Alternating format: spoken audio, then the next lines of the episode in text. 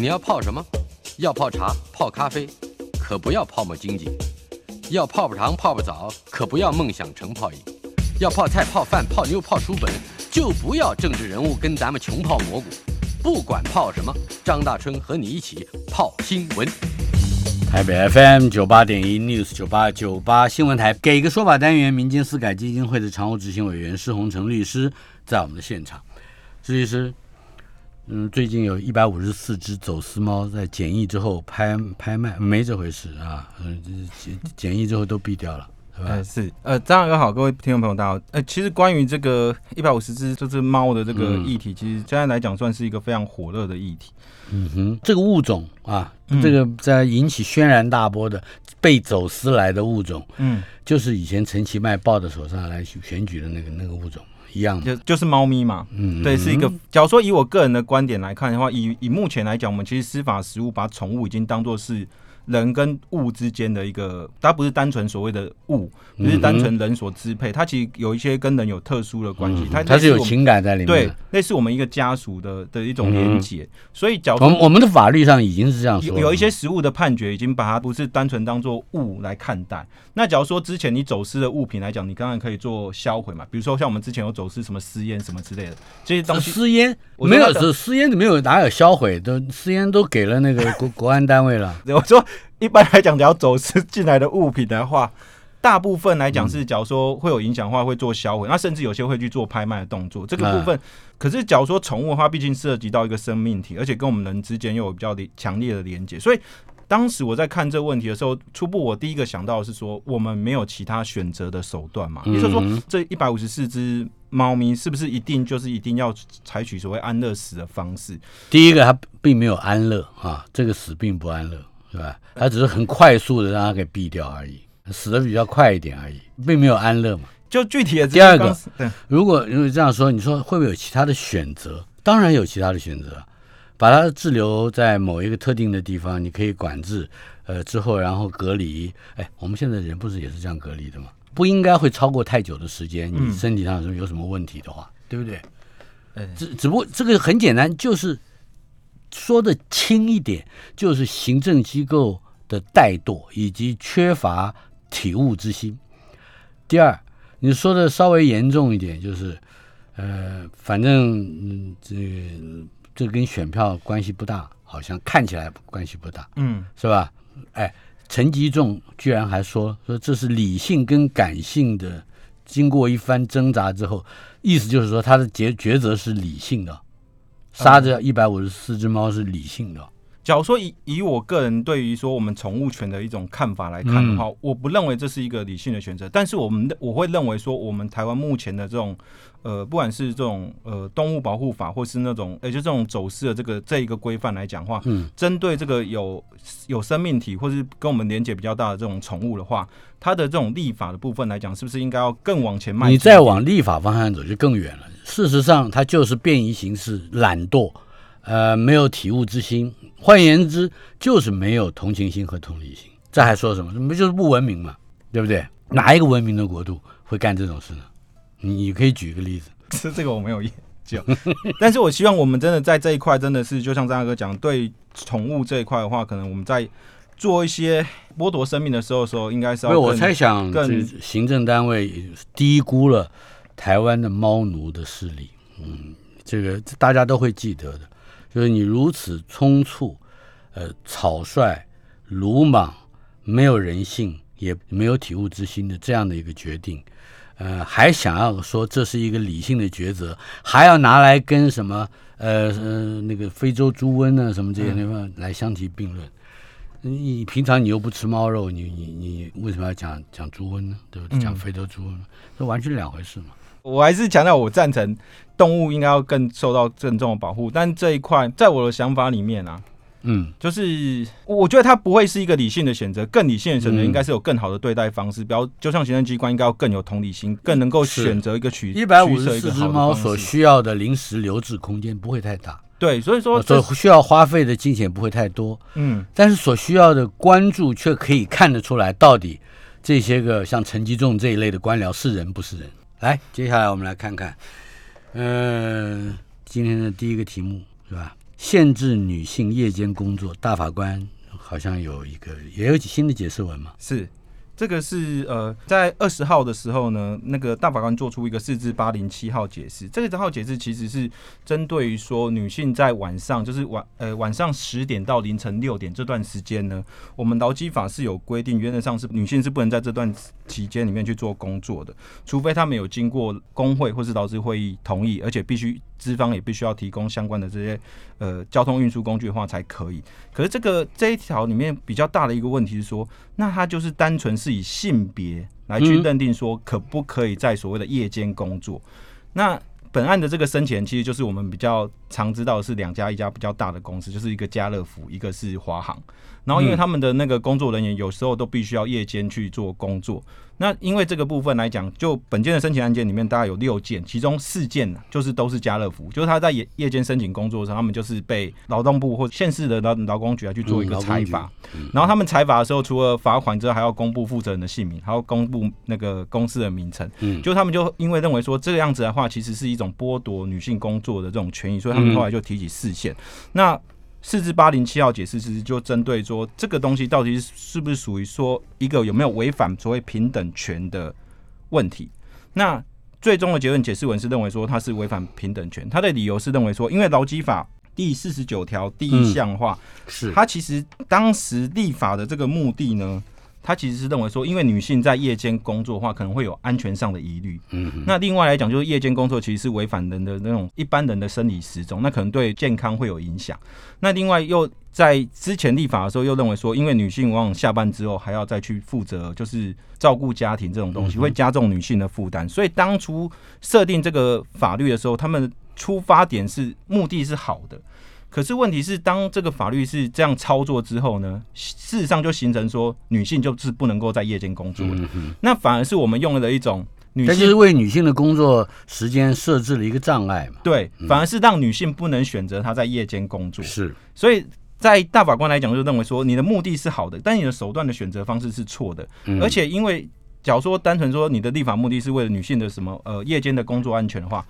大法官认为说，每个人的夜间安全应该是这个国家都应该要提供保障，不是说只有针对女性要提供保障。换句话说，在我们的认知里面，这个国家在晚上的时候跟白天不应该会有安全上不同的疑虑。可是你用这种方式去做的话，其实你某方面是降低了国家对于一般的这种安全的这种照顾和保护。所以他认为这个说法是不成立的。那另外说，针对说女性的话，是不是他有个例外条款，说必须要经过所谓。工会的同意，或是劳资代表同意，可是很现实一点，比如说以本件的一个案例来讲话，家乐福他们，我看到申请书里面，他大概有一万多人，他们的一万多人，可是他们工会才四十个人，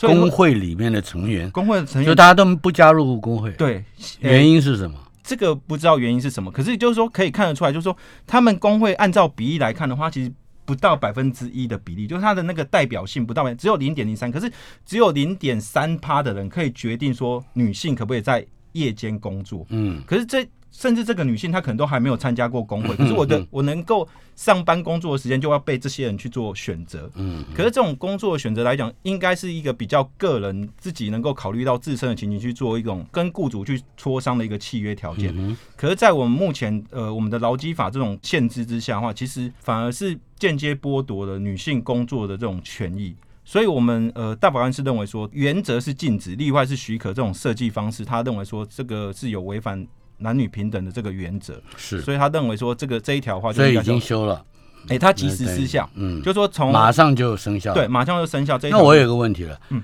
呃，大卖场那么多，有还有很多嘛，是吧？对对对，这个大润发啦什么这些，那为什么只有家乐福有这个问题？那么航空公司也不只是有华航啊，对，那为什么复兴跟什么对不长荣这些都没有？第一个，我觉得应该不是没有。第一个，它它其实有两种可能性。第一个，也许这些这些其他的这些大润发或干嘛，也许它夜间本来就是因为这个限制，我就不招聘女性员工了，这是有可能。比如说像华航或是其他航空公司。那第二种可能性是因为，也许其他有有被裁罚，但是我要不要走完整个诉讼程序？因为他都一审、二审、三审，然后我甚至要打到四线，光是他花了这个成本来讲的话，是不是适合？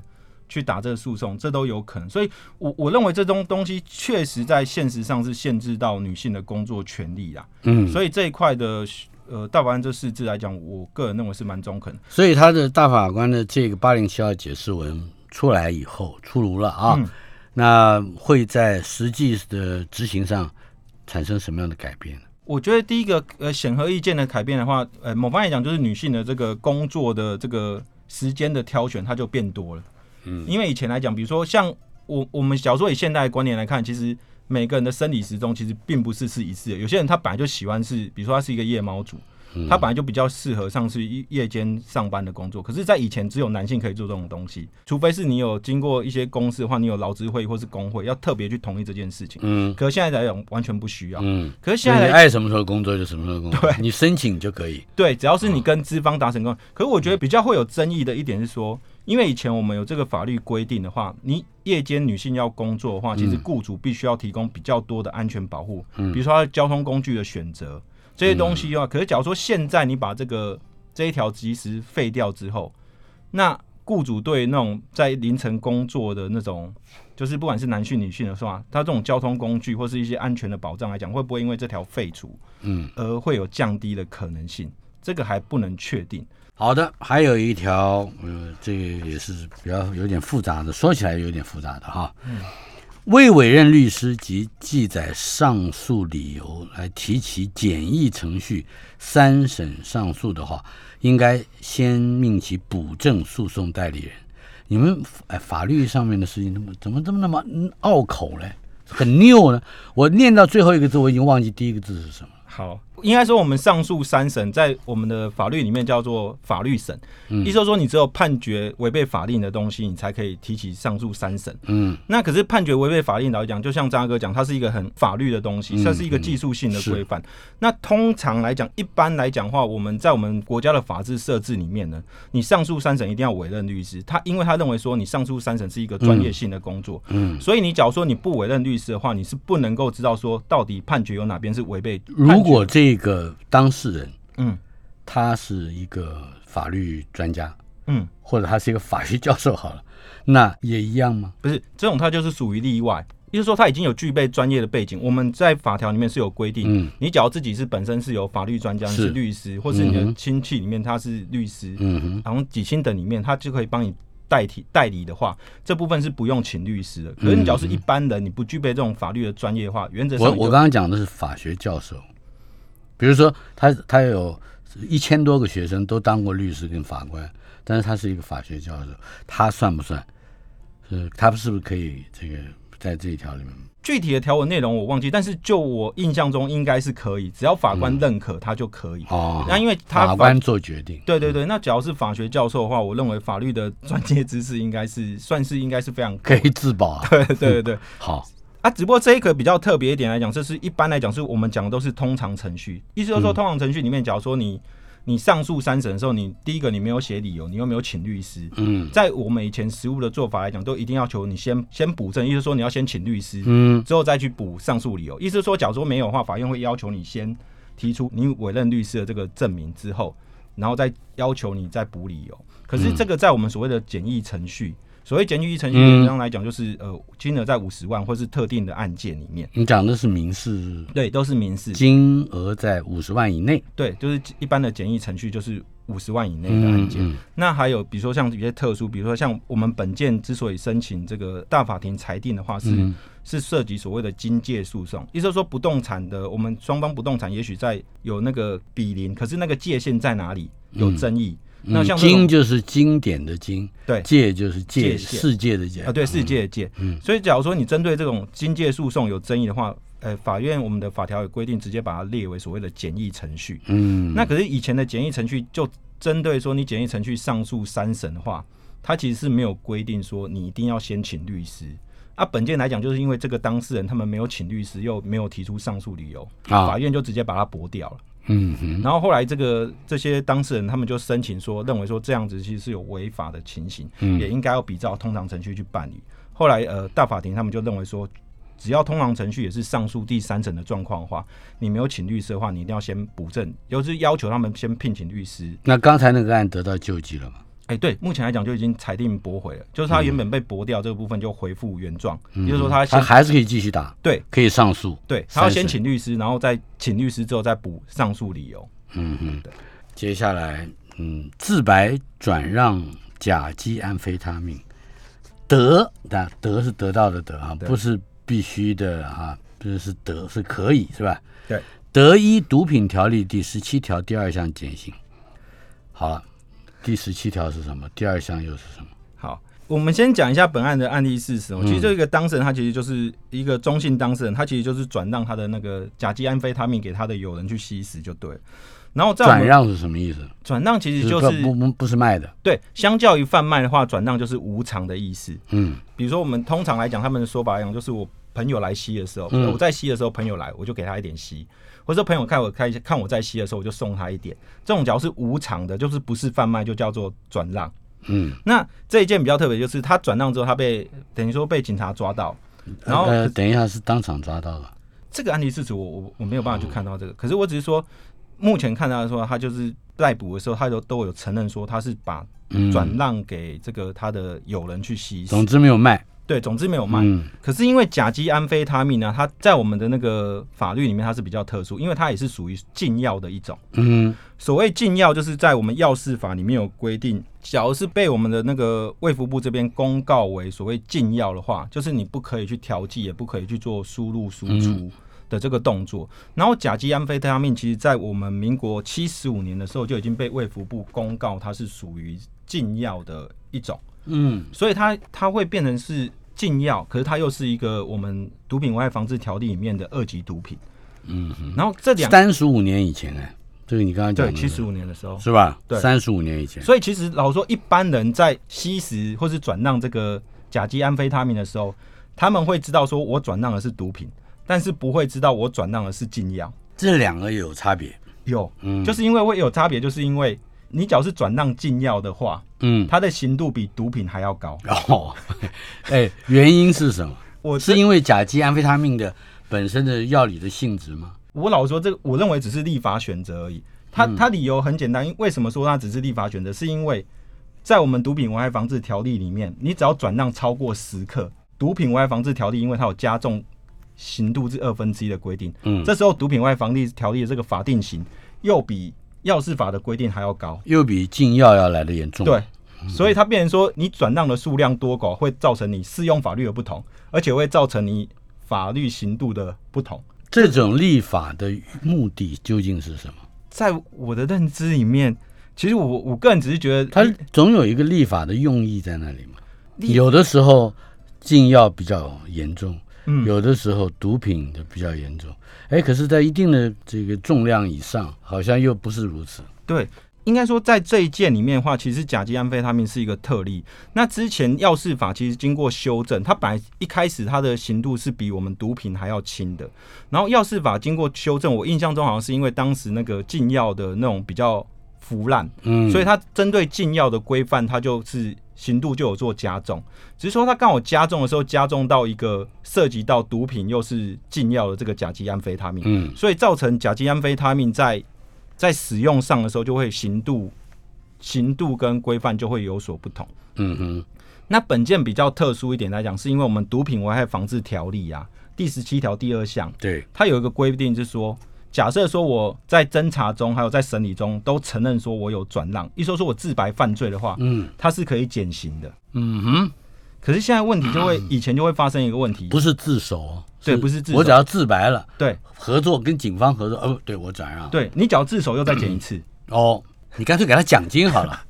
对，这这一个比较特。可是现在会有一个问题，假如说我一个人转让的时候，我同时构成所谓的转让禁药跟转让毒品的时候，嗯。这时候法院要怎么选择？依照我们之前有提过一个大法庭的裁定来讲，他们的选择方式就是重法优于轻法，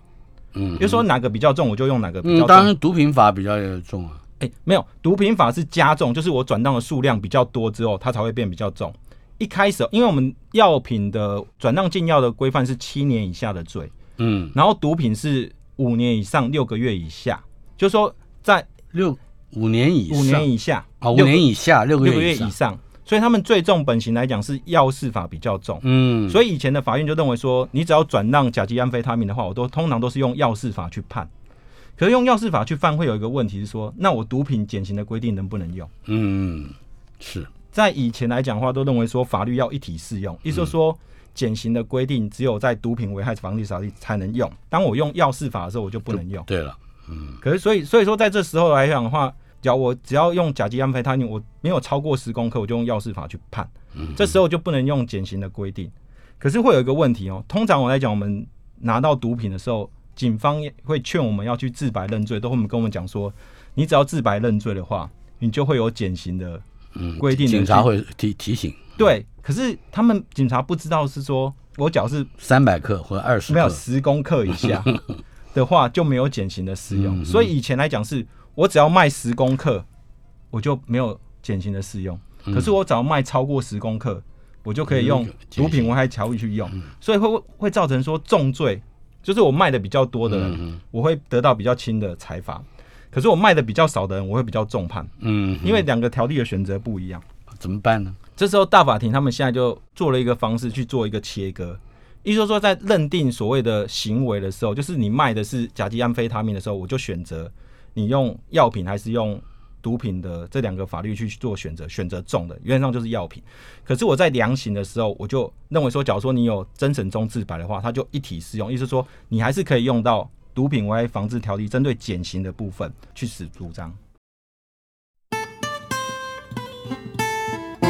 台北 FM 九八点一 News 九八九八新闻台，给个说法单元民间私改基金会的常务执行委员施宏成律师在我们的现场。呃，石律师，我们接下来有一个置入的，对是吧？一个消息，谁置入民间私改基金会，啊？那么可笑的单位啊！呃，没有没有，他是你笑什么？我参与了这个基金会的这个组织啊，嗯，对，听起来好怪。我参与了这个组织，呃，NGO NGO 团体，嗯哼，他在八月二十八号的时候的，在下午两点到五点的时候呢，我们会举办一个，后天下午两点到五五点是哎、吧？对对对，会那就礼拜六嘛。对礼拜六的时候会举办一个呃，针对于人头诈骗案的座谈会，嗯，因为呃，在什么地方？他我们会用 YouTube 线上举办的方式。哦，线上的。，对，因为现在的话，呃，民间司凯会所举办的这些活动的话，原则上来讲，还是因为防疫的关系，原则上大部分都会倾向用、呃线上的方式去做举办。那这部分，假如说大家要报名的话，原则上就去我们民间司改会的基金会的这个网站去看，嗯它会有一个报名的网址。就是说，为什么我们要去做这个人头诈骗案的这个司法人权的座谈会？是是因为呃，司改会目前来讲，在二零一八年的时候，从开始我们就在关注这种人头诈骗案的一种案件类型，因为我们发觉人头诈骗案的话，其实因为你只要要骗到被害人的钱的话，它其实有几个环节要去去完成。第一个来讲，诈骗集团必须要先有骗到人头账户，嗯哼，然后骗到人头账户之后，还要一个门号，就是我们联系的这个门号，通常也都是人头门号。它会绑在一起。哎、不一定哦，因为有些人就是我们卖那个门号的话，跟被骗人头账户，通常来讲不会是啊同一个人。然后另外还有就是我们说的那种跑腿的，就是你要去领领款的这种车手。对车手。所以这大概来讲，就是至少要有这个三个环节的人，必须要去配合，才有可能完成一个诈骗案。嗯可是，在这种其实不管是人头账户、人头门号，或是这种车手的话，大部分来讲，在我们官场里面，大部分都是一个经济上的弱势。嗯。可是这些人，他们去，也许因为经济或是一些某一些特殊关系，我说某一些特殊关系，比如说因为变人头账户的案件里面的话，有些是因为感情的，嗯哼，比如说我就参加一个线上交友，然后我甚至我在还没有看过对方的状况之下，比如说对方就是呃因为感情因素，我就把账号给了对方，嗯。然后后来发觉这个账户马上变成所谓的这种诶诈骗的这种人头账户，所以说他可能有因为情感，有因为金钱，现在来讲比较多的是求职，嗯。求职也有可能，因为比如说我自己承办过的一个案件，就是他们在沟通的过程中，老板一直说：“哎、你要把账户给我，把钱汇给你，什么什么之类，类似这样的说法。然后当事人就是，也许他，因为他通常来讲都是属于这种年纪轻的这种刚大刚毕业的大学生，或是甚至一般的高中职的学生，嗯，他们不疑有他就会把账户交出去。是。可是这种往往你在一瞬间之后，通常一两天内马上就变成人头账户，钱就被提走了。像这种求职的诈骗的也非常的多。可是这种东西来讲，当事人就就一般来讲，就是他们这种被诈骗人，他们往往没有办法意识到说我们是所谓的人头诈骗的这种帮助犯。嗯可是，在实务上来讲，这种呢，通常来讲都会用所谓的简易判决处刑去处理，意思说他们马上就会认定是有罪的几率非常之高。嗯你去法庭上去打这种诉讼的话，几乎法官他们的新政原则上你就是有罪了，嗯你要反而是你自己要想办法去证明自己是无罪的。是所以，所以这种东西来讲，是我们认为说，这个在司法目前来讲，就是一种系统性的这种案件的处理过程中，到底有没有办法去变更或是调整法院对于这种人头诈骗的这种处理的模式？你是建议是被骗过的人再去听，还是没有被骗过的人去听？我是建议每个人都应该去听，因为其实你装得下吗？你那里？哎、你他是用他是用线上线上的对，哎、线上的话也有也有，也应该有人数限制啊，是啊但是我我不确定是多少，但是我建议说，关心这个议题的人真的可以去听听看，因为这涉及的层面真的非常广。因为我我自己就有曾经办过这种呃求职被骗的，你被骗过？我我没有被骗过，是说我的当事人，哦那也有情感被骗的，就是他跟他真的就是往来，就是一直用呃 Line 啊，或是用一些通讯软体去，说他是 CIA 啊，是吧？不是好像有过这样的。对，但是我有遇过，大部分都说他是国外的什么什么类似标榜自己成为高富帅那种，在我的当事人里面，他就是被高富帅的那个人去骗，然后他提供的那些所谓的照片资料全部都是假的。嗯，可是当事人即便他还没看过对方的状况之下，他还是愿意相信有这个人的存在，然后愿意把自己账户交出去。嗯哼，这种东西在我们认知上，不是他他自己是共谋嘛？他自己也想的是高富帅嘛，不是吗？应该说，我那时候有看过他附的这个照片，就是就我们一般的标准，应该还算还算不错。可是我只是说在，在法院的认知里面来看的话，他就认为说，你明明连这个人都没见过，你还愿意交出去，你所以他自己是共谋之一啊。对，这就是法官的认定。我只是说，在这种认定的标准里面，其实法院认定他们有几个标准啊。嗯第一个就是说，你只要主张你的账户被骗，他通常法院有一个标准说，你账户里面有没有钱。因为假如说你自己账户里面有钱，你被提领走，你有可能被骗。因为一般来讲，我们通常是卖账户，通常里面不会有钱嘛，因为我要赚钱，所以我里面不会有钱。可是假如说我里面确实是有一些金钱的往来，然后也还有一些钱，自己都被骗的话，那也那还有机会。那另外来讲，就是求职的话，一般求职，我我老实说，求职被骗的话，通常法院实物上来讲，认定你是共犯的，就是帮助犯的是比较多的。哦，因为他们的理由还是认为说，你怎么可能就说你都还没有到那个公司，甚至你还不了解就公司是把钱交出去了。你就把你的账户交出去了，就是，但他们说法，我觉得都笨起来也很多时候没有没有什么底线的，对不对？不，你他真的是上当了，所以这个法律上面有没有比较更同情一点的角度呢？有没有过这样的例子？目前来讲，我自己看到一个案例是法官针对一个脑性麻痹的被骗账户，他是有判过他无罪。他理由是因为说那个账户里面确实是他每个月还有所谓社会的国家的那种津贴，嗯，会会会给他几千块钱，然后而且他主张说他当时是因为搬家的时候那个账簿没有没有拿走，所以搬家的时候是遗失的。嗯，那法院是认可这个说法，这是一审法官。可是二审法官的时候，他又去改判说他有罪，是因为他认为他搬家的时间跟账户被诈骗的时间对不上。哦意思就是说，像这种比较特殊案例，不是说没有，但是实物上来讲，针对于说你不管是求职啊，或是你主张说你的账户是遗失的啊，是然后或是或是因为感情被骗，其实我老实说百分之八九十以上几乎都是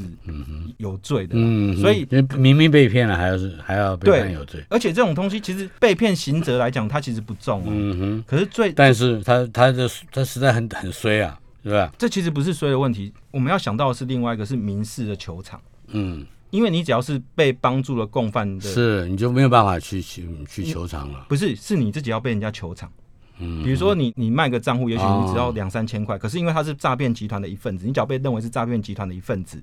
你等于说你就是参与了这个诈骗是所有的费用，所有被诈骗的特别，小心人头对诈骗。哎，等一下，我怎么参加？我也想参加，我很怕。这个假如要参加的话，其实就像我们上我们司改会的基金会的网站上面就有那个报名的网址民，民间私改基金会网站，对，就是报名参加，只要打人头诈骗就可以，是吧？哎、他会第一页就是了，啊我们的首页就是了。好，呃，所以这个不是诈骗，这是真的。呃，这是真的，这是真的，这是教你怎么防诈骗。嗯哼，接下来我要问你，你有没有看过啊？在媒体上有那种表格，左边一个，右边一个，哈，但在在中间就是，呃，有各种不同的选项，然后右边的是胜出，呃平手、败，呃，有没有有没有这种？有，有哈，对，比如说两个女星谁比较红，或者说呃对吧？就是就各个各个项目去做比较。，对对，有很多种的嗯条件嘛。对，我现在给你两个东西来做比较哈，呃，一个是高端疫苗，一个是庙里的符水，他们的产地都是一样的，台湾对吧？所以是算平手，嗯对，是吧？可是成本，高端疫苗八百一十块台币，浮水一毛钱一张，了不起，是吧？所以浮水比较便宜，剩浮水剩一个，嗯，然后这是成本啊，副作用的话，哎，副作用好像高端还是不能避免，可能会有一些不舒服什么，浮水应该没有，嗯。所以浮水又剩一个。接下来是药效，嗯很多专家说高端是有效的。嗯，呃，很多民俗专家说浮水是有效的，嗯，所以这两个也平手，是吧？四项里面浮水剩两项，你会不会选择浮水？我个人是不会选择做浮水，可是我是觉得这其实最大的一个不同，应该是来自于说你信任的是所谓的我们政府，还是嗯信任的是公庙，对你信任的是哪一个？那哎，假如这个很难讲哦。可是我只是说，以法院的观点来讲话，当然，因为这是我们国家，呃，它嗯毕竟经过法律，而且经过专家认可的不，民俗专家也是专家呀。我只是说，以我个人来看的话，我比较信任这这。你去跟严新标讲说正南宫浮水没有用，你看他会怎样？所以说，也因为这个，就是有这类似这样的争议之后呢，嗯在我们就是有之前台北市长郝龙斌跟那个前卫生，哎你自己把题目报出来了。郝龙斌啊，还有卫生署署长杨志良申请停止高端疫苗 EUA，也就是紧急授权的许可，可是法院驳回了，是吧？对啊，他他没看，法院一定没有看我刚才讲的那个比较。就像我刚才说的，就是我先讲一下法院这边的认定哈。首先来讲，法院认为说这个 EUA 这个授权来讲是嗯在法院的认定里面，它是一个紧急授权，那它是。根据药事法的规定去做授权，他他认为说，之所以不能够所谓的紧急处分去做一个停止执行的这个动作，是因为在药事法这个规定里面，它本来就是设定在一个公共的一个紧急的卫生事件，它本来就授予行政机关透过专家会议的方式，它有一个弹性的处理的模式，所以它本来就不是因为个人私意去做的一种侵害的一种，就是停止执行。那在我们法院原则上，你要停止执行的话，一定就要涉及个人私益。嗯，那所以这个是公共卫生案件，所以法院认为说，这个就已经不是你个人可以主张了。个人不能主张，对个人不能，这是一个法理的问题，吧这是一个不是一个政治问题。这是一个公益的问题。那公益的话，个人没有被侵害的话，你就不是不能够主张所谓的停止执行，哎，可是公庙的浮水剩两项就是他们打平，没有打平啊，这四项里面四项里面二比二，就就是大家可以去没有，另外另外两项是平手哎。台北 FM 九八点一 News 九八九八新闻台，今天进行的单元给个说法，民间私改基金会的常务执行委员施洪成律师在我们的现场。施律师啊，是这个滞台滞留在台湾的外族或外国人，嗯呃，这个滞留，我们先讲一讲好不好？他大概是怎么样去判断说他是滞留在台湾？比如说，我们下面一个题目就是滞留藏人，西藏人，嗯西藏人。那么滞台是什么意思？好，呃，其实滞台就是说，原则上来讲，呃，像国外的人在只要原则上到我们国内，不管是旅游或是、嗯或是移情或是居留的话，通常来讲，他们都有一个居留证，就是说这个时间到，原则上来讲，他们就必须要做出境的，就要走。了。对，然后假如说因为某些特殊因素而没有办法出境的话，这时候就是变成说他们就会停滞在台湾，可是他们没有法律上的依据，嗯所以这部分就是一个制台。那呃，我们最近在呃那他们会被会被发现的话，就马上就要遣送出去吗？呃，原则上来讲，被发现的话，他们就是因为你已经预期拘留的话，原则上假如说被发现的话，我们都会会他说我没有钱买机票，那我们就要给他机票。对，我们通常来讲会做一个驱逐出境的动作，就是会驱逐出境。，对我们原则上就是会听过这个名词。对嗯，就会驱逐出境。可是制台藏人的话，他们是比较特殊的。应该说，之前在我们民国在九十年或是九十七年到嗯。一百零五年间，分别都有不同的制台藏人，因为不同的原因一直留滞在台湾。他们以前最主要原因就是因为他们通常来讲都是从印度或是尼泊尔这边入境，是。可是是他们以前过来的话，大部分持的都是一些伪造的一些证件、护照，啊或是伪造什么印度的旅行证过来。那可是呃，时间要到的时候，因为他们要回去了，可是他们要回去的时候，因为被发现说他们的护照或是这些呃身份证明是假的，嗯，他们也没办法。对他们也没办法回去，嗯就是没办法回到他们主张护照这个国籍所在地。这时候就会当时呃，因为我们的那个还有那个什么蒙藏蒙藏委员会会的时候，对，他们有去做一个认定，说你只要是藏人，然后呃符合他们一些特殊的一些就是审查的一些规定的时候，他们例外有开了一些专案，嗯，准许这些藏人来台湾去做类似给予他拘留的。因为中华民国是包含了五大族嘛，对对对对对所以所以他等于是中华民国国民了，对，承认他是这样，对，类似这样的概念，所以他们就是呃，当时这些藏人就可以在台湾继续做拘留。嗯但是在我们的入出国籍移民法的时候，在我们一百零五年的时候有修正公布，最新修正公布的就是说，在中华民国在一百零五年六月二十九日二零一六年，对入国的这种印度或尼泊尔地区疑似无国籍人的这个人呢，嗯。他们是可以申请所谓的在台拘留，可是原则上他们必须要所谓必须要是无国籍的身份。换句话说，你只要你进来你是采用所谓的合法的护照的话，嗯你就不能用这一条的规定去申请哦哦居留。那这个案子里面总共有十九个人，嗯哼，本案里面总共有十九人，然后经过这个我们的移民署的部分认定的话，其中十六个都已经被认定是是无国籍，然后所以他们可以专案的去留在留在台湾，成成为中华民国国民，立刻吗？应该说没有，他们只是取得一个居居留证留的证明。啊，那可是这三个来讲，他们是主张说，他们拿的护照或是那个什么呃出入境的这个证明都是假的，所以他们认为说我还是符合所谓的无国籍人的这个规范。嗯嗯结果我们这移民署或是法院，他们就去调查，还有透过印驻印代表去、去尼泊尔那边去调查，嗯，就调查结果是说，这三个人所取得这个护照或是国籍都是真的，因为包含你们的出生证明，然后或是你真曾经利用这个护照嗯嗯出入过不同的国家好几次。大家都检验出来，就说嗯，你就符合这些护照合法的证明，而且问哦驻在国这个代表认为说这个确实是，所以他们法院他的想法是说，我们国家不能够用你们自己说的说法来讲，就说这个护照就是假的，而是应该要听。就是你们发给护照这个国家，嗯他们的认定是什么？因为假如说我们可以自由认定某国的护照是，所以我们的政府是听政府的，听尼泊尔政府的，不是不是听他。某方面讲是这样子，就是那可是他是一个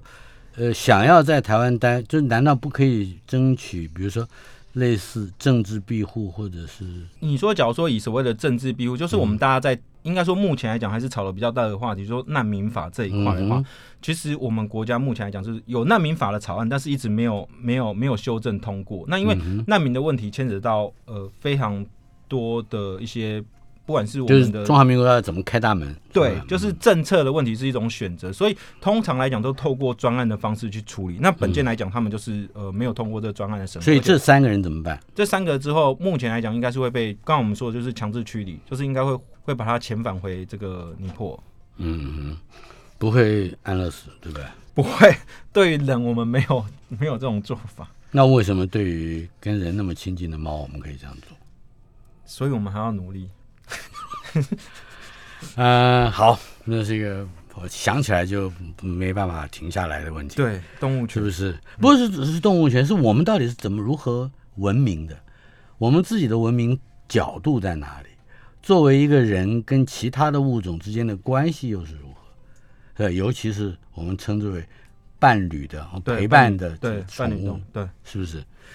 嗯，不能说哦，它是它是以某一种纯种的，嗯，身体身体可能不好，因为它是被被育种的，那它就可以被干掉，是吧？这什么道理嘛？这是啊？呃，另外接下来修法官法、检察官、法官惩戒是吧？对这都都要公开审理，对而且可以旁听。对，呃等一下，这可以旁听，好像意义重大，对不对？呃，这就就法官法来讲，这真的是意义重大，因为其实以前在我们在去年的时候，其实公务人员惩戒法已经修正说，呃嗯，法庭应该要公开审理，意思就是说就可以旁听。但是在法官法还没有修正之前，其实就是原则上来讲是不公开审理。比如像像我们节目一直在讲的石木清案件来看的话，嗯一直到现在来讲，其实他法庭是不公开审理的。那我司改会一直在强调说，像这种法官法，就是不管法官、检察官惩戒的话，嗯他不应该跟一般公务人员有所不同，都应该要公开审理。那终于这次呃，司法院他有听进去，他愿意，他目前来讲，他们提出的这个法官法的这种修正草案来讲，已经把所谓的法官跟检察官的这种惩戒法庭的部分，要当做是一个公开审理。在我们今天节目之初，我曾我记得我们曾经讲到，那个司法改革的国事会议对，这这个应该也是一个方向。对，应该说法官、检察官的这个评鉴，本来就是司改国事会议里面比较重要的内容。但是公开审理和可旁听也是吗？就是它是一个比较评鉴事由里面比较知向的这个这个部分，嗯那它应该是属于公务人员惩戒的一个范围，因为公务人员包含了法官、检察官。嗯嗯那可是呃，因为法官跟检察官之前被认为他的他的身份比较特殊，所地位比较以单独从容，就是他法律人就比较有一点法律人自己的特权。也不是，反正就是反正他当时就是特别立了一个专法就对了。嗯只是在这个专法里面的话，他他的设计当时就是没有没有跟公务人员惩戒去做一个嗯一致性的规范。然后最近来讲的话，呃，司法院他们提出的草案就认为说，他应该还是要走公开审理，这样也可以促进类似说法官在惩戒法院的话，它是一个比较透明的一个原则。嗯，哎，这个公开审审理可旁听这件事情，我老是会想到，嗯，我不知道我是不是嗯非常那个老古板啊，或者甚至是不开化啊，可是我就会想到以前鲁迅说的，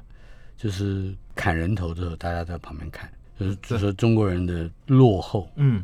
就是一个审判到底它的公开审理跟可旁听是一个进步，还是呃回头看看那公开的看人家杀人头，好像是不是也也也多多少少有这种猎奇的性质？应该说，公开审理它的目的来讲，它本来就是要透过审判的这个透明公开，就是让大家知道在审理中的互动，避免说大家都认为那个是一个密室的状况之下，法官到底做了什么样的决定。当然，这个我们讲公开审理，公开审理对。那可是是假如说像张哥你举的例，那个其实就已经判决确定之后，一个公开处刑，就是说这个人的罪行已经确定。所以公开审理跟公开处刑对应该要分开来看。对，因为在公开审理过程中，其实当事人他其实某，假如说我们坚持所谓的无罪推定原则的话，他其实在为自己的权利去做嗯争取。可是你公开处刑，其实是已经这个人都已经确定他有罪了，那你再看他处刑的话，你其实那哎，公开审理是还不确定他是不是有罪的时候，对对对对竟然公开了那个过程。他在那个审理的过程中，他难道没有，比如说包括心理的压力，包括这个情感上面的挫败感，也会有嘛？而且那个时候他还没有被判刑确定，可是却要公开。我现在讲的不是要替法官或检察官了，我是我的意思就是公开审理可旁听这件事情，有没有对于人的基本权利，呃，有妨碍或者是有挫折的哎、这个其实性质？其实我老实说，就我看到的资料来讲，其实司法院他们也认为有，他们认为说公开审理的话，其实对法官或检察官来讲，他认为他的名誉是会有一些伤害。但是他们他们之所以要公开审理的原因，是因为他们认为说，因为现在大家都要求法官、检察官的审理必须要透明，是因为怕说你法官、检察官你们会不会有官官相护的情形，所以他认为基于这两个，就刚才这要权衡还是对权衡呢？它是一个选择下的一个做法。好，最后还有一个题目：翁启惠案，监察院的两份意见书答辩自相矛盾，这是怎么回事？好，翁启业案其实它比较特殊，是因为它针对于他之前，因为他的那个财产公开了，他女儿拥有了股票，是不是？对，就是他他是透过他女儿拥有这股票，可是他在做公务员财产申报的时候，他是没有申报的这一份，是所以他后来被被判了一个惩戒嘛。嗯，可是他对这个就是认为说不服，然后要就提起所谓的上诉或抗告，然后他最近又提了，总共提了三次再审。是他第三次再审的时候，他其实是以监察委员的第三份调查报告认为说他没有故意隐匿不报的这种情形。可是这比较特殊的一点来讲，就是说监察院为了这个这个翁启惠案，他除了提了三份调查报告以外呢，针对于说调查报告内容，因为通常来讲，他们要提出弹劾，嗯。都必须要是由原弹劾人针对于惩戒法院的一些，假如说惩戒法院认为这个弹劾的一些事由有一些需要厘清的话，他们会要求监察院再回复意见。嗯，那通常这回复意见依照监察法施行细则规定的话，就必须要由原弹劾这些监察委员提出意见。嗯，可是比较特别一点就是这一件那个，因为翁启惠他又针对再审的部分提起上诉，然后监惩戒法院要求就就请这个监察院提出意见，就这原监察这监委就是提提意见，就王庆的监委他提意见，他认为说之前他做的这个弹劾是没有问题的。可是比较特别一点是说，后来调查报告就新的调查报告，这三个监委呢，他自己又提了一份意见给这个惩戒法院，是，然后这个惩戒法院他们的意见里面这里面是政治角力了，是不是？明显的就是嘛。对，因为这其实是很不合理的，那监监察院能不能自圆其说？你觉得？其实我看了这两个，或者说有没有必要自圆其说？我我假如说我看了这两个，我认为是没有没有办法自圆其说，因为是很嗯不合理的规范，跳脱监察法的规范啊呃你说谁跳脱了监察法的规范？后后面这三个监委，因为他们用的方式是说，我提就是替翁启慧开脱的这三个监委。我不能说开脱，我只能说他们提出了这个这个资料来讲，我认为是不符合监察法的规范的。